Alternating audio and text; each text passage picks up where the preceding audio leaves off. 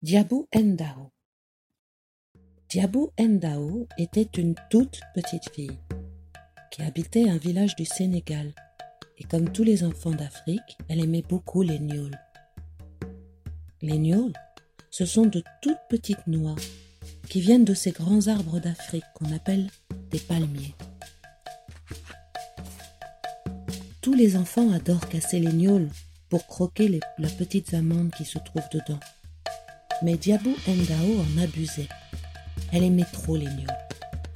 Même la nuit, quand tout le monde dormait, Diabou restait toute seule dans la grande cour de la maison à casser ses gnôles.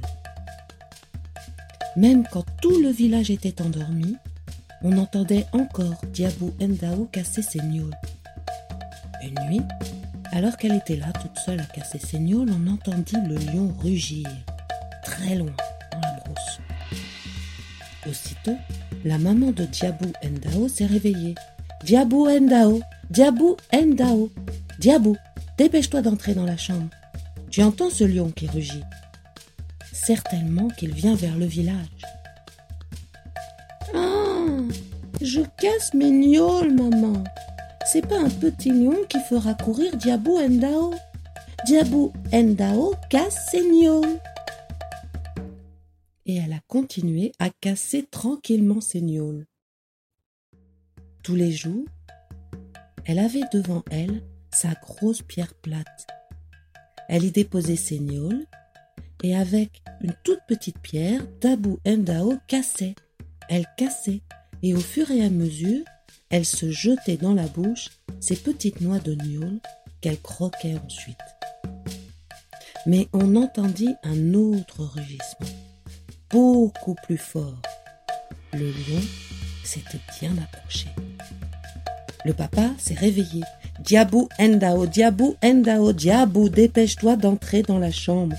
Tu entends ce lion qui rugit. Personne n'osera sortir pour te sauver. Ah, je casse mes gnôles, papa. C'est pas un petit chat malade qui va faire courir Diabou Ndao? Diabou Ndao casse ses gnôles et elle a continué à casser. Koi, koi, koi, elle croquait, koi, koi, koi, elle croquait. Mais à présent, le lion était dans le village. Ses rugissements étaient terrifiants. Plus personne n'osait sortir. Toutes les portes de toutes les maisons étaient bien barricadées. Je ne vous ai pas encore parlé du grand frère de Dabou Ndiao il dormait dans une autre case, là-bas, au fond de la cour. À son tour, il s'est réveillé. Diabou Ndao, Diabou, ma petite sœur, Diabou, dépêche-toi d'entrer dans ma chambre. Le lion va sentir que tu es là. Dépêche-toi. Ah, je casse mes gnôles. Et le lion est entré dans la maison. Il s'est dirigé vers Diabou Ndao. Diabou Ndao s'est levé promptement. Elle jette sa petite pierre et va à la rencontre du lion. Et le lion avale Diabou Ndao.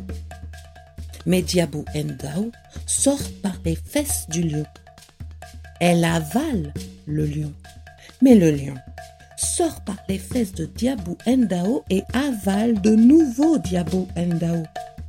Diabou Ndao ressort par les fesses du lion, avale le lion et elle bouge ses fesses avec du papier. Elle s'en va dormir tranquillement et passe une excellente nuit.